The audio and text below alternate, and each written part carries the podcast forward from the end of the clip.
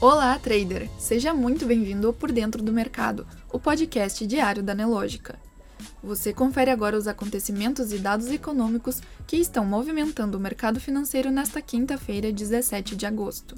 O Ibovespa, principal índice da Bolsa Brasileira, opera em queda na sessão de hoje, com o mercado reagindo à divulgação do IGP-10, que mostrou uma queda em agosto, o que por sua vez gerou um sentimento otimista nos investidores em relação à queda da inflação. Às 15 horas e 9 minutos, o índice registrava variação negativa de 0,24% aos 115.313 pontos. No mercado americano, os principais índices de Wall Street operam em baixa. O índice Dow Jones está em queda de 0,34%, o S&P 500 de 0,24% e Nasdaq registra queda de 0,52%.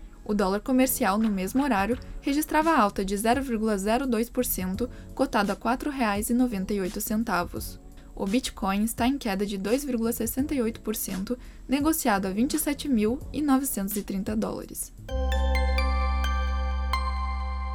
O destaque de hoje vai para o número de pedidos de auxílio-desemprego nos Estados Unidos, que caiu 11 mil na semana encerrada em 12 de agosto, segundo pesquisa divulgada nesta quinta-feira pelo Departamento do Trabalho americano.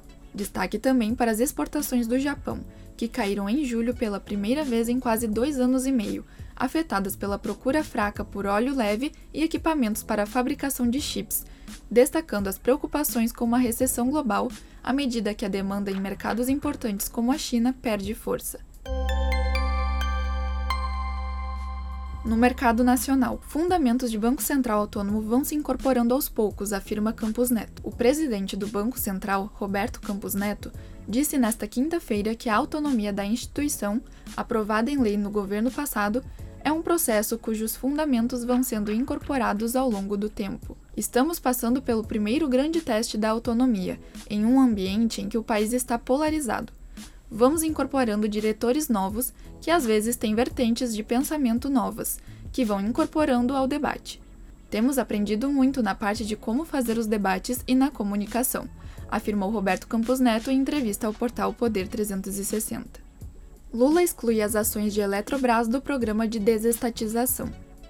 O presidente Luiz Inácio Lula da Silva assinou o decreto que exclui a possibilidade de o governo vender as ações que lhe restam da Eletrobras. O texto, publicado nesta quinta-feira no Diário Oficial da União, retira as participações acionárias remanescentes da companhia do Programa Nacional de Desestatização.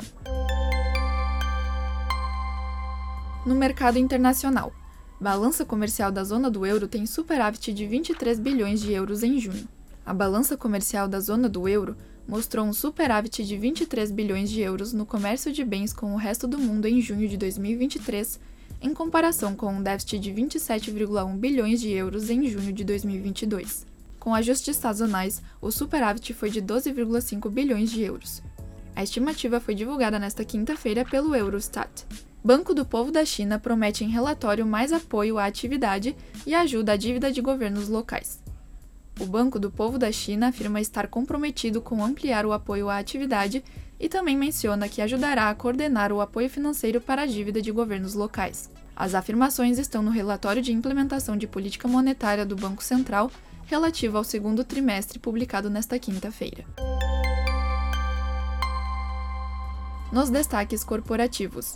Destaque para o Banco Banrisul, que anunciou na noite desta quarta-feira a mudança de seu diretor-presidente. Cláudio Coutinho Mendes deixou o cargo de CEO e foi substituído por Fernando Guerreiro de Lemos a partir de hoje. Destaque também para Stone, que teve lucro líquido ajustado de 322 milhões de reais no segundo trimestre, uma alta de 36,1% no trimestre e de 476,9% na comparação com o mesmo período do ano anterior. No mercado financeiro, o Ibovespa opera em queda de 0,24% aos 115.313 pontos. As ações de Petrobras registram alta de 0,25% e são negociadas a R$ 31,62. As ações da mineradora Vale estão em alta de 1,61%, cotadas a R$ 62,03.